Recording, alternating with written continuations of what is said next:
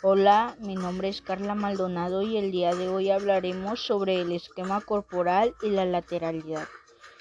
El esquema corporal abarca la totalidad de la persona. Es la representación mental que tenemos sobre nuestro propio cuerpo, partes, movimientos, limitaciones, etc. en relación al medio, estando en situación estática o dinámica.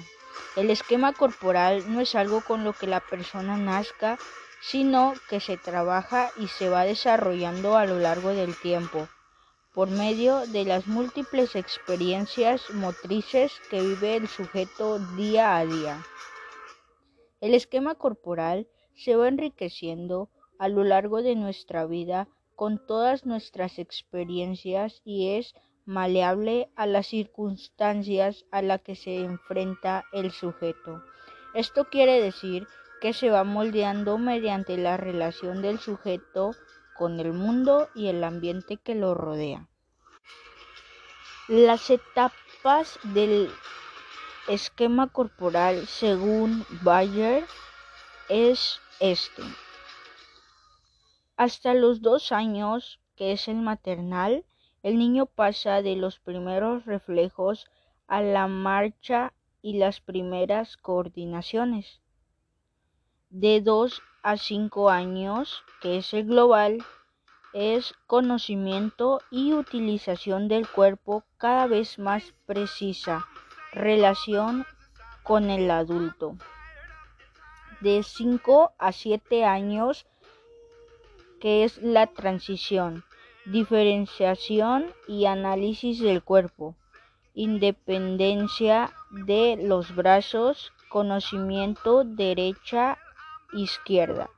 De 7 a 11 años, elaboración definitiva del esquema corporal, relajación global, transposición del conocimiento de sí al conocimiento de los demás.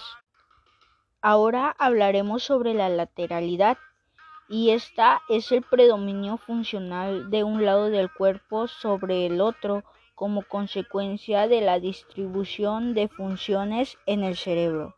La lateralidad es la predominancia que existe en cada una de las partes del cuerpo simétricamente mano, pie, ojo, etc., dada la supremacía de un hemisferio cerebral sobre el otro, se produce en el sujeto una preponderancia en las habilidades funcionales en un lado del cuerpo.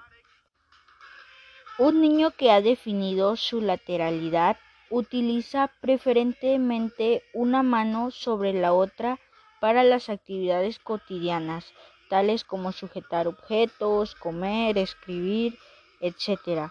Este mismo proceso ocurre con los pies, los ojos y los oídos.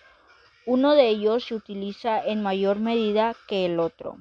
Por medio de la lateralidad, el niño desarrolla las nociones derecha e izquierda, tomando como referencia su propio cuerpo y fortalece su ubicación espacial. Los tipos de lateralidad eh, y son los más comunes es el diestro. Habitualmente utiliza la mano derecha para realizar las acciones. Después está el zurdo, que es la persona que utiliza la mano izquierda para hacer las cosas.